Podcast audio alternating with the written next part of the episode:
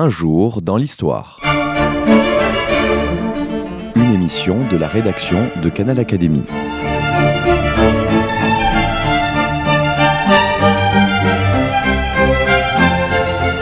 On retrouve Christophe Dickès. Chers auditeurs, bonjour, merci d'être à l'écoute de Canal Académie. Restez avec nous pour cette nouvelle émission d'un jour dans l'histoire que j'ai souhaité consacrer au libre penseur Ernest Renan. Linguiste et historien, archéologue et philosophe, Ernest Renan possède une particularité dans l'histoire de l'Académie parce qu'il fut élu à l'Académie des inscriptions et des belles lettres, tenez-vous bien, à l'âge de 33 ans. C'était au début du mois de décembre 1856 et il succédait à Augustin Thierry. Ernest Renan, il faut le signaler, reçut aussi par deux fois le prix Volney, un prix décerné après une proposition des belles lettres au sujet d'un travail donc de philologie comparée. Mais le nom de Renan reste inévitablement associé à un livre publié en 1863, La fameuse vie de Jésus, qui suscita bien des passions et des controverses en ce siècle de renaissance religieuse post-révolutionnaire, mais aussi en ce siècle d'affirmation de la science. Bien plus tard, en 1878, Ernest Renan fut aussi élu à l'Académie française en remplacement, là encore, d'une autre figure prestigieuse, Claude Bernard. Alors, pour évoquer ce personnage majeur de l'histoire intellectuelle de la France, un personnage qui déchaînait les passions, je suis heureux de recevoir à ce micro Jean-Pierre Vendette. Bonjour, Jean-Pierre Bonjour. Merci d'avoir répondu à notre invitation. Vous êtes philosophe et linguiste. Vous venez de publier une belle biographie consacrée à Ernest Renan, une biographie parue aux éditions Fayard. Alors, ce qui m'a surpris immédiatement en ouvrant votre ouvrage, vous savez, je fais un peu comme tout le monde, je regarde l'introduction, je regarde la conclusion. Or, il n'y a pas d'introduction, il n'y a pas de conclusion, il y a un épilogue, nous y reviendrons tout à l'heure. Mais en guise précisément d'introduction, il y a euh, deux citations en exergue. Une première citation, celle qui couvre en quelque sorte l'ouvrage avant le titre, c'est une citation de Renan, Je suis un simple chercheur de vérité et quelques pages plus loin pour ouvrir la première partie qui est consacrée à sa jeunesse, eh bien, vous reprenez une autre citation. Et quelle citation, j'allais dire, j'y verrai même une once de provocation, celle de Saint Jean, la vérité vous rendra libre. Au centre de l'œuvre de Renan, il y a une quête, celle, j'allais dire, d'une vérité ou de la vérité? C'est une belle lecture que vous faites là en effet, Renan est un chercheur de vérité, de vérité. Autrement dit, la vérité existe-t-elle? On sait que oui, il y a une vérité, mais une vérité qui est toujours au-delà de ce que nous en pouvons connaître. Il a une très belle euh, apostrophe qu'il fait le jour où il reçoit dans ces lieux, à l'Académie française, le grand savant Louis Pasteur, où il lui dit Monsieur, la vérité est une grande coquette elle s'échappe lorsque vous voulez l'aimer trop fort et elle vous conduit là où vous ne pensiez pas aller. Donc la vérité, vous m'avez demandé là ou une vérité, c'est l'idéal, un idéal de vérité euh, qu'il s'agit de chercher, auquel il s'agit de rester fidèle, quitte à ce que cela puisse donner le sentiment à ceux qui vous accompagnent ou qui vous entourent que vous êtes en train de lui tourner le dos.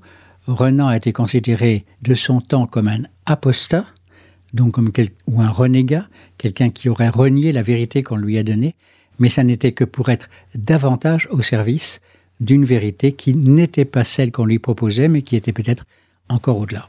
Alors, j'ai voulu consacrer cette émission à toute la première partie de votre ouvrage, qui est au fond ce parcours intellectuel.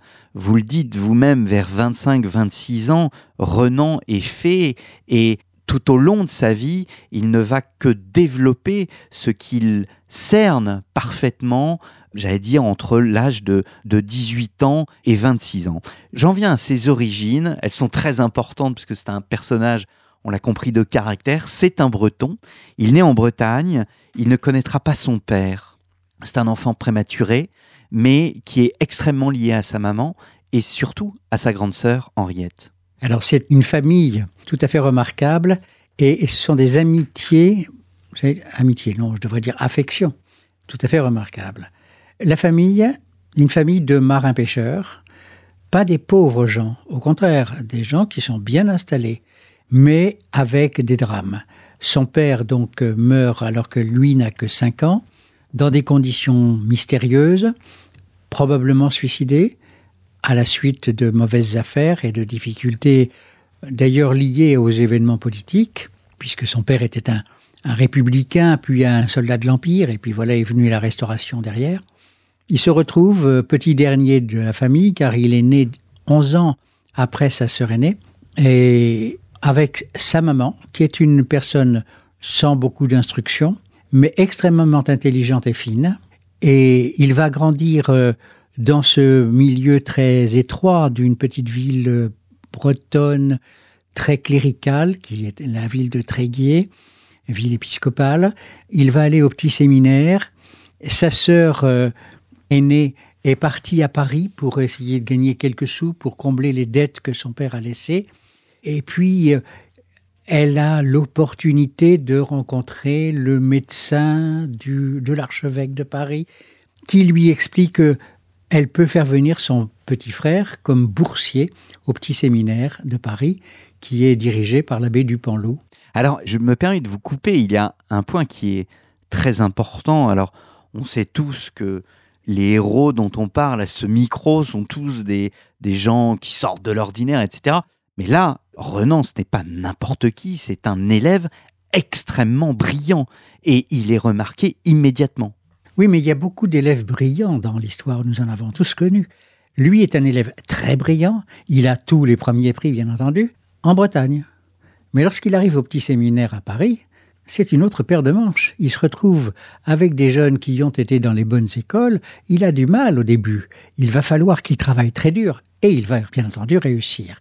Et en deux ans, il prend la tête de ses camarades du petit séminaire avant d'entrer au grand séminaire euh, ensuite à, Issy-les-Moulineaux. Est-ce qu'il y a une phrase très importante hein, qui est quasiment dans les premières pages de votre livre Ce bon élève, dites-vous, cet enfant trop calme, rêve moins en réalité de sainteté que d'excellence. Et c'est là comme un premier malentendu qui sera lourd de conséquences.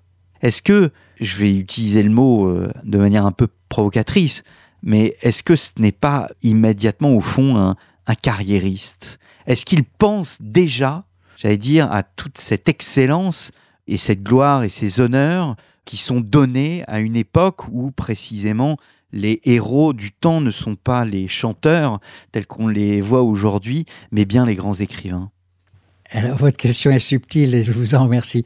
Non, ça n'est pas un carriériste, mais c'est quelqu'un qui a le sens de l'excellence. Or, l'excellence pour ces professeurs du petit séminaire de Tréguier, c'est la sainteté. Pour lui, qui est, comme vous l'avez bien remarqué, un garçon exceptionnellement doué, l'excellence, c'est l'excellence intellectuelle, l'excellence, la perfection de la recherche et de la science. Dès tout petit, il s'en rend compte. Et effectivement, il y a une espèce de collusion puis de confusion entre faut-il devenir un saint ou faut-il devenir l'Aristone, le meilleur parmi les meilleurs, hein.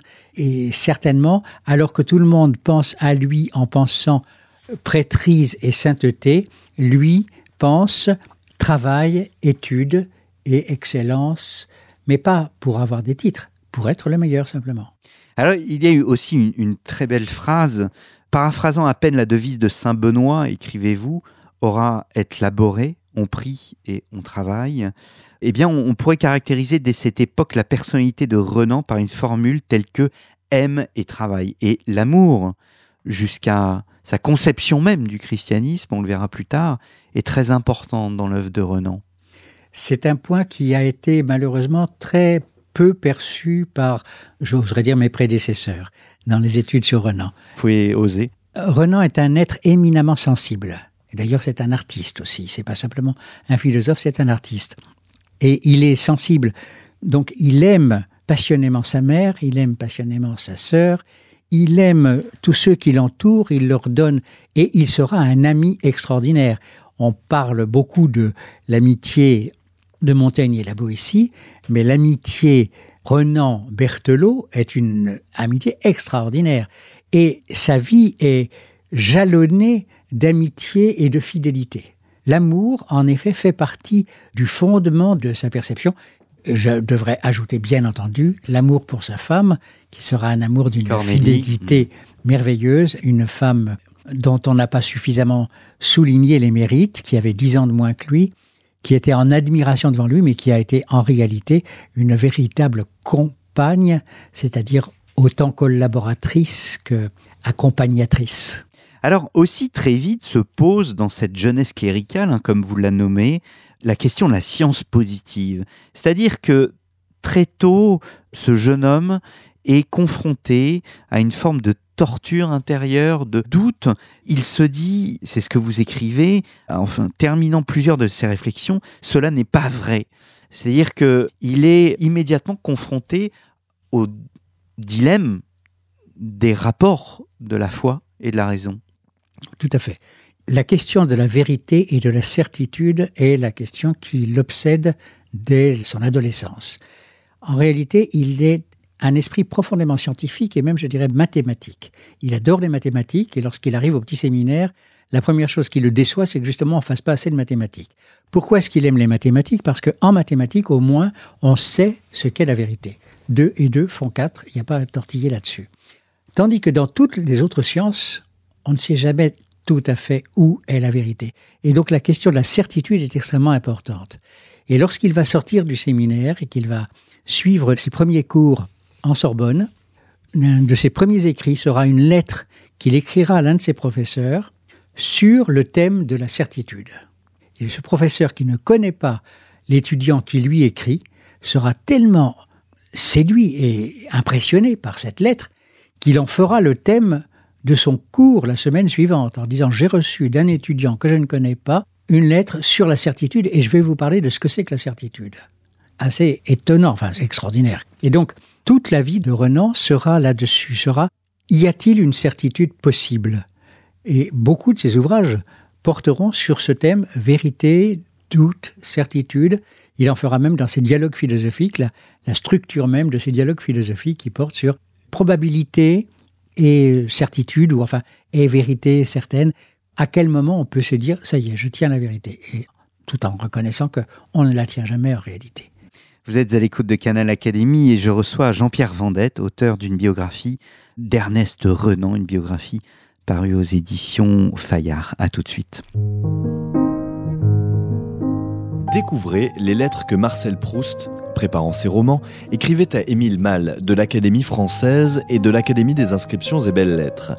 Ces missives laissent penser que Proust s'est inspiré de la connaissance d'Émile Malle sur les édifices religieux et l'histoire de l'art, en particulier pour rédiger du côté de chez Swann. Ces lettres confirment l'extrême minutie de Proust jusqu'au moindre détail.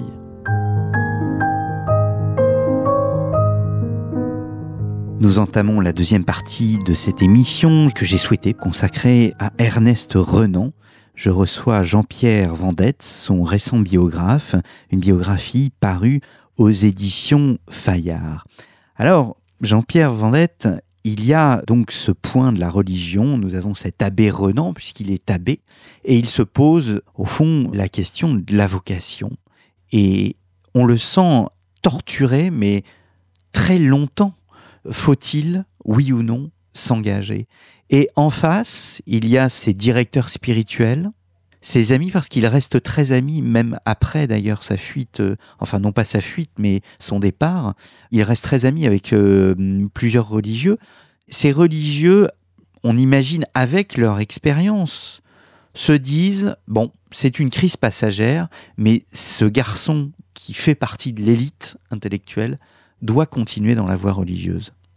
C'est tout le drame de ceux qui ont vécu ce qu'on appelle la vocation et qui se traduit par les mots d'hommes que l'on admire, qui peuvent être éventuellement des hommes remarquables non seulement sur le plan humain mais sur le plan spirituel, qu'on peut appeler des saints, et qui vous disent Mon jeune ami, tu es appelé.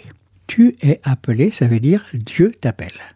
Et lorsque un jeune homme entend cette parole, Dieu t'appelle, comment peut-il, s'il a quelque idéal, refuser, s'échapper?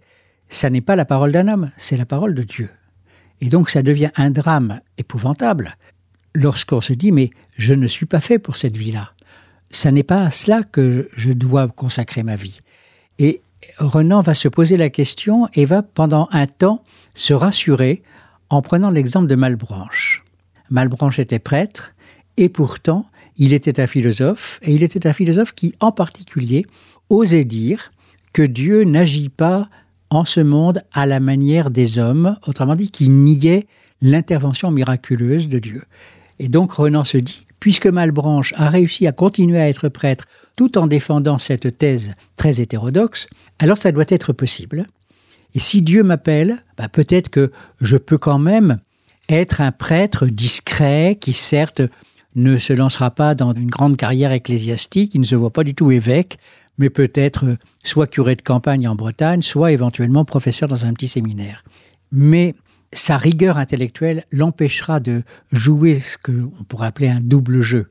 Ou bien il est fait et il croit à tout ce qu'on lui dit et il doit devenir prêtre et accepter tout l'enseignement de l'Église, ou bien il ne peut pas accepter tout cet enseignement, il y a des choses qui lui paraissent objectivement erronées, à ce moment-là, il ne peut pas les cautionner, il ne peut donc pas continuer dans la voie de la prêtrise, il doit choisir, et bien que ce soit un homme éminemment doux et absolument pas révolutionnaire, il choisit, il choisit brutalement, puisque c'est du jour au lendemain qu'il va se retrouver sur le trottoir, je dirais, à Paris, sans le sou, sans ressources, sans appui, mais l'honnêteté, la recherche de la vérité, l'a obligé à quitter le séminaire. Il y a des moments qui sont durs, comme par exemple, il y a un professeur qui est là, qui est un des maîtres de conférence, qui s'appelle Godofrey, qui est un jeune, il a 27 ans, je crois si mes souvenirs sont bons, et Renan, je ne sais pas quel âge il a à l'époque, mais il doit avoir une vingtaine d'années, et à un moment, ce Godofrey lui lance « Vous n'êtes pas chrétien ». Voilà. Et vous décrivez tout ce parcours et ce moment où il bascule d'un monde à un autre, mais il y a surtout ce moment où il est avec son directeur spirituel et son directeur spirituel lui dit Bon, tu n'as pas la foi. Et ça le libère en quelque sorte. Est-ce que c'est le poids en quelque sorte du milieu familial? Parce qu'on sent, il a peur de le dire à sa mère aussi, qu'il va abandonner la prêtrise. Oui, le milieu familial, il est important parce que de toute façon, lorsqu'on sait que sa mère, encore une fois, il est orphelin, donc il n'a que sa mère, que sa mère le voit suivre cette route toute tracée où il va se être prêtre. Comment une femme chrétienne peut-elle rêver plus bel avenir pour son enfant? Donc il sait qu'il va la faire souffrir.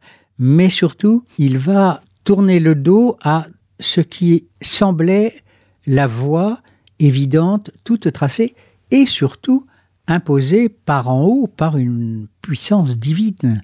Et donc, c'est un conflit de conscience considérable, mais où il va se dire, si Dieu est la vérité, et si la vérité est ailleurs que dans l'Église catholique, alors c'est encore être fidèle à ma vocation que de suivre la vérité en dehors de l'Église catholique.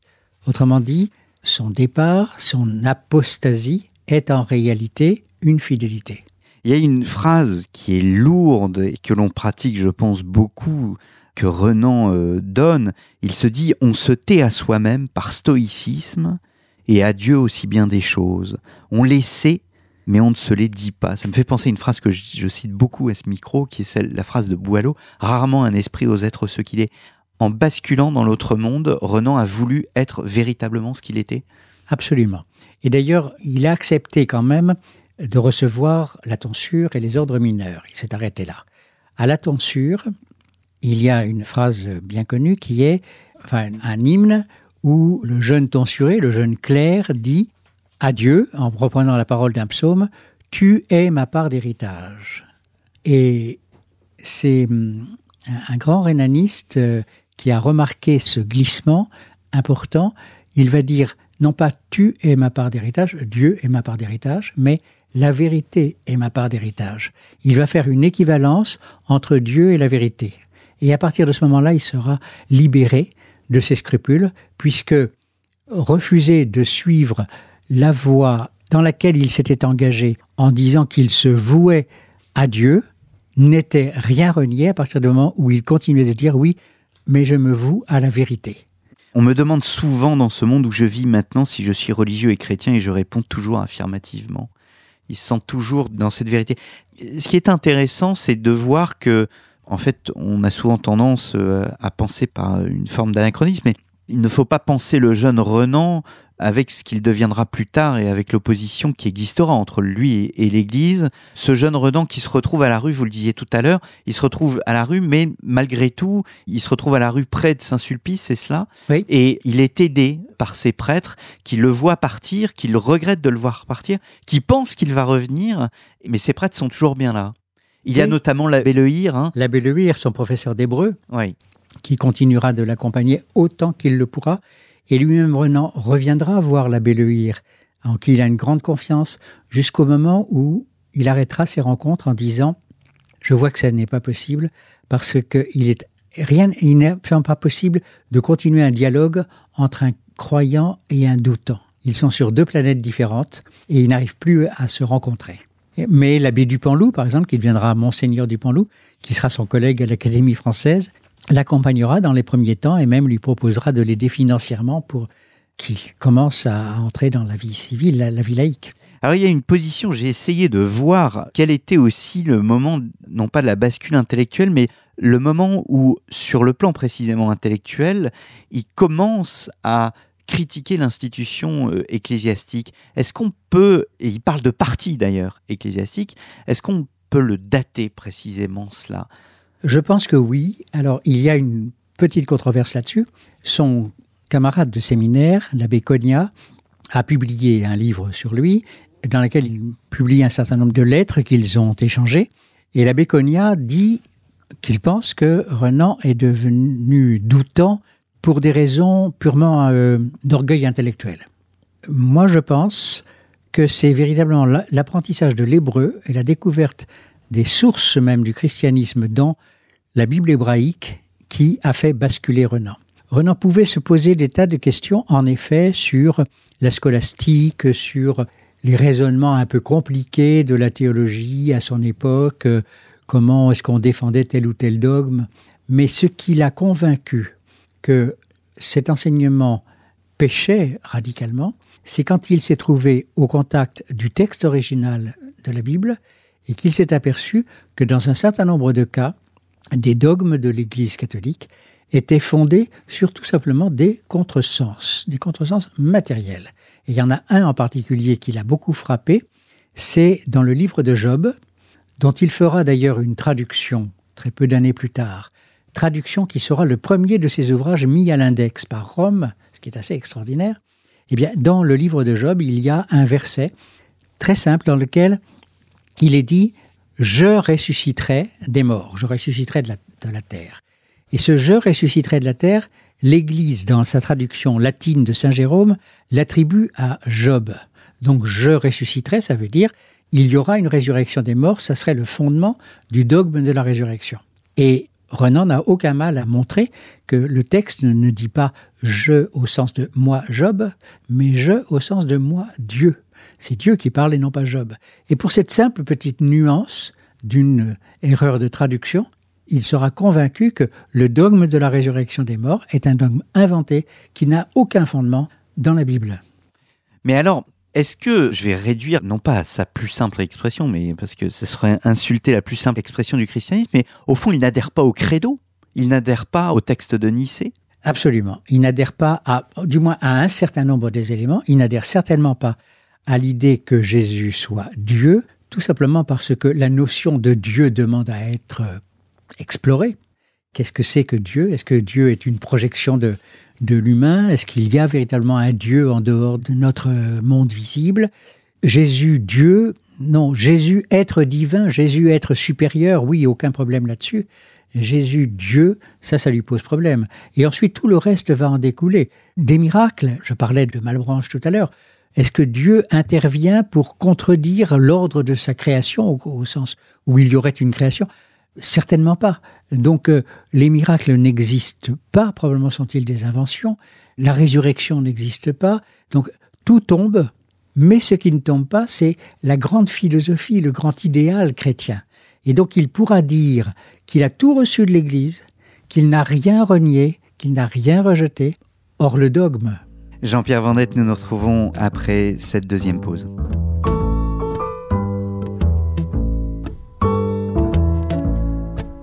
Jean Delumeau, Pierre-Sylvain Filiosa, Paul Bernard, Jean Favier, Michel Zinc et Roland Recht, en entretien ou en séance, ces académiciens passionnés d'hellénisme, de médiévisme, d'archéologie, d'indianisme, de sinologie, d'orientalisme, d'égyptologie et d'histoire de l'art partagent leur savoir. Retrouvez les membres de l'Académie des inscriptions et belles lettres sur Canal Académie.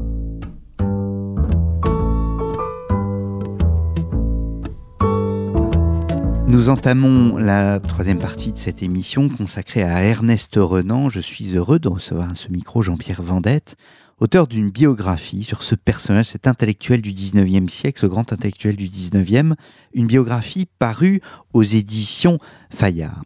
Alors on a bien compris hein, que Renan refuse le dogme, mais au-delà, il refuse l'institution ecclésiale, on le voit, hein, euh, vers la fin de sa vie. Est-ce qu'il ne préfigure pas au fond c'est-à-dire une forme de conception de l'Église telle qu'elle se développera après le Concile Vatican II, une forme de retour au christianisme primitif, un christianisme qui n'était lié ni à l'État, qui n'avait pas cette institution ecclésiastique aussi forte qu'elle ne sera par la suite? Vous avez justement remarqué au début de cette émission que je n'avais pas placé d'introduction à cet ouvrage. J'en avais préparé une que j'ai finalement retirée parce qu'elle aurait peut-être été trop indiscrète. Je peux dire ici à ce micro tout de même que pourquoi ai-je écrit cette biographie?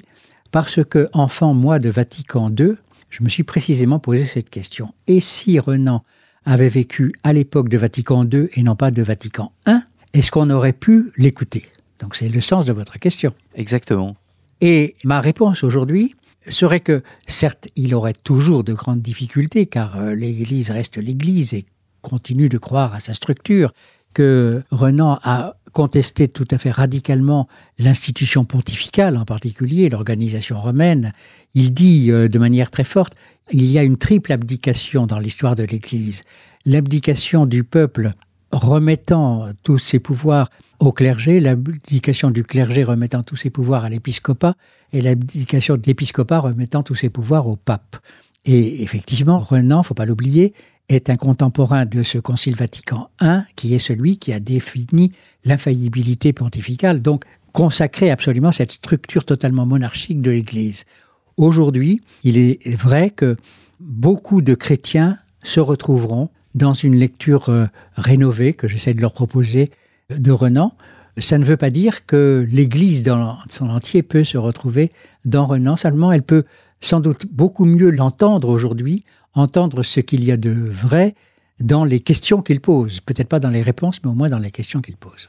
Est-ce que c'est un personnage donc qui est extrêmement travailleur hein? Je reste toujours dans ses 20 ans. Il a 24, 25, 26 ans. C'est un personnage extrêmement travailleur qui vit quasiment reclus. À, il travaille tous les jours, tous les jours, tous les jours. Une production incroyable. Et c'est ce qui lui permet, alors qu'au fond il était, comme vous le disiez tout à l'heure, à la rue, de très vite gravir les échelons. Alors oui, quand on est un enfant hyper doué, ce qu'on peut dire de lui, on se récupère et il se récupère très vite puisque en quelques mois, il va passer les baccalauréats qu'il n'avait pas passés au séminaire, obtenir sa licence et ensuite l'agrégation dont il va sortir, agrégation de philosophie dont il sort premier et ceci trois ans après être sorti du séminaire. Donc ça va à une vitesse folle et ensuite, euh, très rapidement, il se fait remarquer par ses écrits. Il écrit dans La liberté de penser, qui est un organe, comme le dit son nom, plutôt euh, très progressiste. Et puis vient la révolution de 1848. C'est dans ce contexte de 48 qu'il va écrire son grand ouvrage L'avenir de la science, un ouvrage énorme qu'il ne publiera pas à l'époque, il aura eu raison, sur le conseil de ses amis, notamment d'Augustin Thierry, mais qu'il publiera dans sa version originale à la fin de sa vie montrant la totale fidélité qu'il a à sa pensée, même si il reconnaît que c'était le jeune homme de 1848 qui écrivait et qu'il ne pourrait plus dire exactement les choses de la même façon, mais qu'il est resté complètement fidèle à lui-même. Et une grande calomnie qu'on a portée sur Renan a été de dire c'était un dilettante, quelqu'un qui passait d'une idée à une autre. Il n'y a pas plus fidèle à lui-même que Renan. En réalité, je ne sais pas qui pourrait avoir écrit un ouvrage, par hypothèse, en 1948, le publier en 1988 et dire je n'y change pas une virgule. Alors, il entre sous la coupole, je le disais tout à l'heure, l'année de son mariage, hein, je crois. 1855. Avec, cette, c'est une forme, je peux pas dire que c'est une forme de déchirure, mais on voit Henriette très très jalouse. Là, c'est le côté un peu, euh, enfin autre hein, de cette biographie intellectuelle. J'aurais souhaité précisément m'arrêter sur le caractère de Renan. À un moment, vous parlez de son ironie, vous parlez de sa quête constante, de la vérité. Est-ce que, pour le comparer à des grandes figures aussi de son époque, est-ce qu'il est plus du côté de Taine dans le caractère, Taine auquel nous avons consacré une émission, ou bien du côté d'un Sainte-Beuve dans son côté anticlérical? Difficile de choisir. Il a été ami de l'un et de, l'autre. Il est, je dirais que c'est plutôt Taine qui est dans, la lignée de, Renan. C'est intéressant. Taine a écrit les origines de la, France contemporaine. France contemporaine, tandis que Renan écrivait les origines de l'Église, du christianisme. Hein. Donc c'est toujours la même idée. On trouve la vérité en essayant de refaire le chemin darwinien de l'évolution. Et Darwin est de leur époque. Sainte-Beuve, oui, bien sûr. Sainte-Beuve, non, mais on ne peut pas dire que Renan soit un anticlérical. Il est un antipapiste, clairement. Et un anti, comment est-ce qu'on pourrait appeler ça? Un anti-trissotin de la théologie, si vous voulez. Mais il a beaucoup de respect pour, euh, pour l'Église dans son ensemble, et il a beaucoup de respect pour la tradition chrétienne. Donc c'est pas un anticlérical au sens euh, dur du terme. Lorsque par exemple en 1850 il est envoyé juste après son agrégation, il est envoyé en mission en Italie. Sa première impression est épouvantable. Il dit j'ai vu ces diables noirs euh, tourner autour de Rome. Il a vraiment une répulsion pour ce monde ecclésiastique, mais pas ecclésial. Car aussitôt il se reprend en voyant la religion vécue par le bon peuple romain, et là il dit c'est merveilleux. Et il faut surtout pas que, sous prétexte de, enfin, ou parce que je suis complètement opposé à ces ecclésiastiques, que je méprise la beauté de ce culte, de cette poésie du culte et cette fraîcheur du peuple qui a besoin aussi de prière et de beauté. Mais n'est-ce pas un peu paradoxal précisément pour cet intellectuel de considérer cet intellectuel avec ce niveau d'exigence de considérer la beauté précisément de cette dévotion populaire? J'évoquais tout à l'heure sa, grande amitié avec Marcelin Berthelot. Ils ont été amis depuis leur temps d'études, lorsqu'ils passaient leur baccalauréat tous les deux.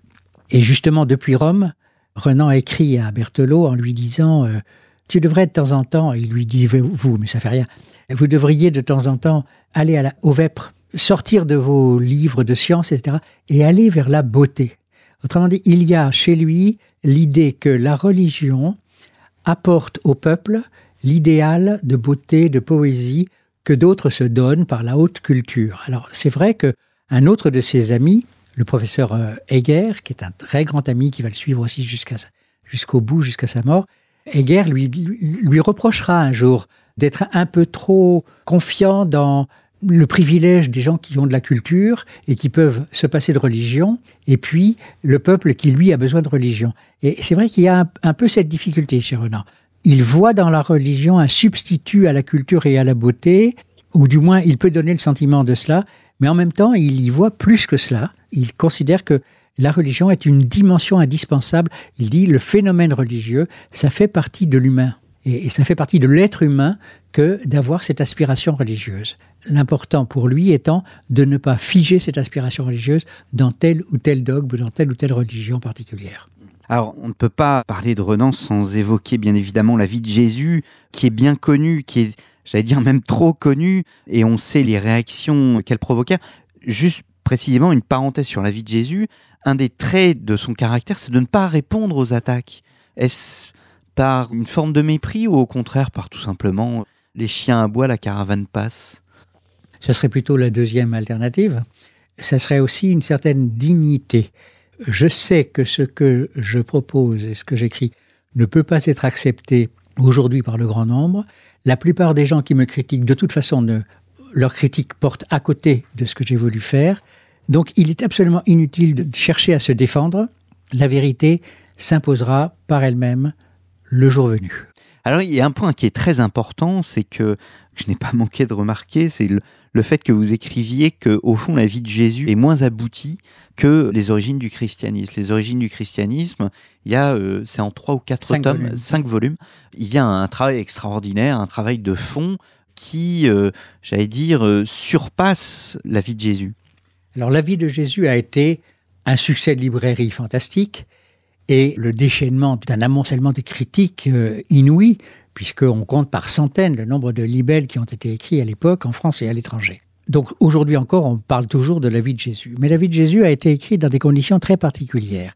En réalité, Renan avait dans l'idée qu'il fallait qu'il retrouve ce qu'il y avait de vrai dans le christianisme en essayant de retracer le chemin de sa naissance. Et pour cela, il aurait dû commencer par l'Ancien Testament. Et il l'avoue lui-même d'ailleurs, puisque dans la fin de sa vie, il écrira une grande histoire du peuple d'Israël. Et dans la préface, il dit J'aurais dû commencer par là. Évidemment, il fallait commencer par l'Ancien Testament, arriver au Nouveau et voir comment ça arrivait à Jésus. Mais voilà que les événements ont fait qu'il a été envoyé en mission en Palestine, à l'époque on l'appelait la Syrie, et qui s'est trouvé être sur les pas de Jésus. Et que là, le choc a été si puissant entre ce qu'il connaissait parfaitement des évangiles et les paysages, les climats, les odeurs qu'il voyait, qu'il ressentait au pays de Jésus, que immédiatement il a écrit cette vie de Jésus spontanément, beaucoup plus vite que la rigueur scientifique aurait dû le conduire à le faire. Et il est revenu du Liban avec cette vie de Jésus déjà presque entièrement finie, écrite en quelques semaines, avec très peu enfin, comme outil scientifique, extrêmement peu de choses. Il avait évidemment peu d'ouvrages avec lui dans cette mission au Liban. Donc c'est des impressions, c'est des odeurs, c'est des climats qu'il a captés, c'est une géographie bien sûr aussi, c'est des hommes et des femmes qu'il a rencontrés, c'est l'idée que Jésus n'avait rien à voir avec ces Judéens austères du désert de Juda et ressemblait beaucoup plus à ces paysans de Galilée. Et là, tout se met en place dans sa tête en disant Mais c'est un Galiléen par rapport aux Judéens, c'est autre chose. Donc il écrit cette vie de Jésus et il se dit Mais ce que j'ai perçu de Jésus par expérience, pourrait-on dire, est tellement fort qu'il faut surtout pas que j'en parle. Et cette vie de Jésus, qui est toute prête lorsqu'il revient, il ne la publie pas il la laisse dans ses cartons. Simplement, il, il a écrit à sa femme en lui disant J'ai là dans mes cartons quelque chose qui peut faire tout éclater. Mais n'en parle pas. Et puis, il va se passer des événements. Il va se passer qu'il est nommé au Collège de France, que dans sa première leçon au Collège de France, il va oser dire une toute petite phrase, pourtant qu'il avait déjà écrite des années avant, qu'on aurait pu trouver, mais le parti clérical était là à l'affût. Il ose dire que Jésus Bon, on peut dire qu'il était Dieu. Donc il ose dire que peut-être n'était-il pas Dieu.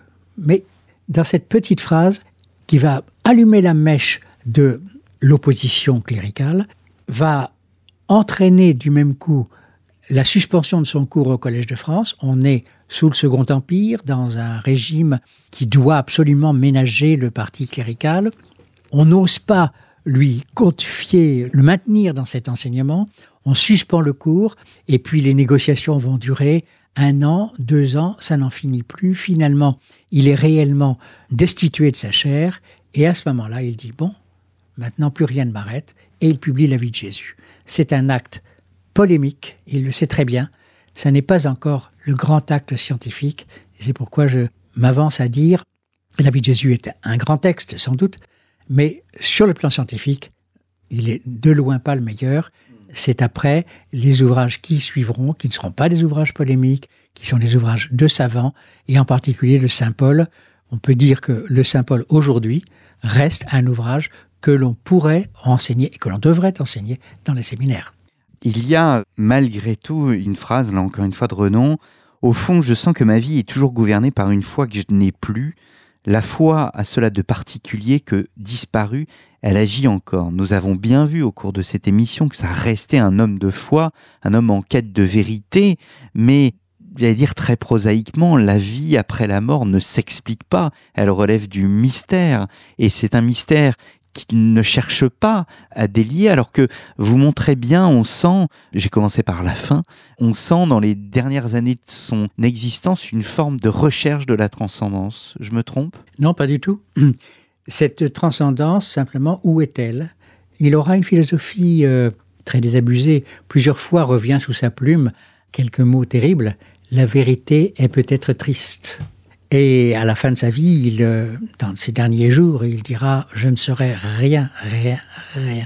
Autrement dit, où est la récompense de l'homme de bien? Et sa réponse est Elle est dans le fait d'avoir fait le bien. C'est-à-dire qu'il ne faut chercher aucune récompense. Il n'est pas nécessaire de croire à une vie au-delà de la mort. La meilleure récompense qu'on puisse espérer, c'est que d'autres se souviennent de vous et de ce que vous aurez fait pour l'humanité. Autrement dit, c'est dans le souvenir que réside notre immortalité. C'est peut-être pas si mal de le dire dans ces lieux. Oui, mais ça reste un personnage qui est touché, encore une fois, on va le dire, hein, par la dévotion populaire. un moment, vous parlez de Saint François, le Poverello, qui représente pour lui un géant hein, du christianisme. Dans ce bien qu'il faut faire, est-ce qu'il n'y a pas derrière, je vais me faire l'avocat du parti clérical, au fond la vertu de charité, et cette vertu de charité, une des vertus théologales qu'enseigne précisément l'Église. Il ne le voit pas, il ne le considère pas. Encore une fois, à la fin de votre ouvrage, moi ce qui m'a frappé, c'est que je l'ai trouvé touchant, Renan. Touchant pour l'amour qu'il avait et qu'il développait pour ces personnes qui l'entouraient, alors que un Voltaire, lui, va mourir entouré de personnes qu'il aimait et qu'il adulait. Il n'y a rien de tout ça chez Renan. C'est-à-dire que c'est lui qui donne, au fond, des sentiments, lui qui bah, agit par charité, par une forme de charité terrestre. On peut l'appeler charité. Vous évoquez Voltaire, c'est très juste. Il n'y a aucun ricanement chez Renan, au contraire de Voltaire. Il n'y a aucune polémique chez Renan, au contraire de ce qu'on lui a fait subir. Renan est un homme de douceur, d'amour, de fidélité, de patience dans la recherche. Et s'il y a une transcendance à trouver, c'est dans ce phénomène qu'il n'arrive pas à s'expliquer que l'homme soit toujours en train de chercher à se dépasser.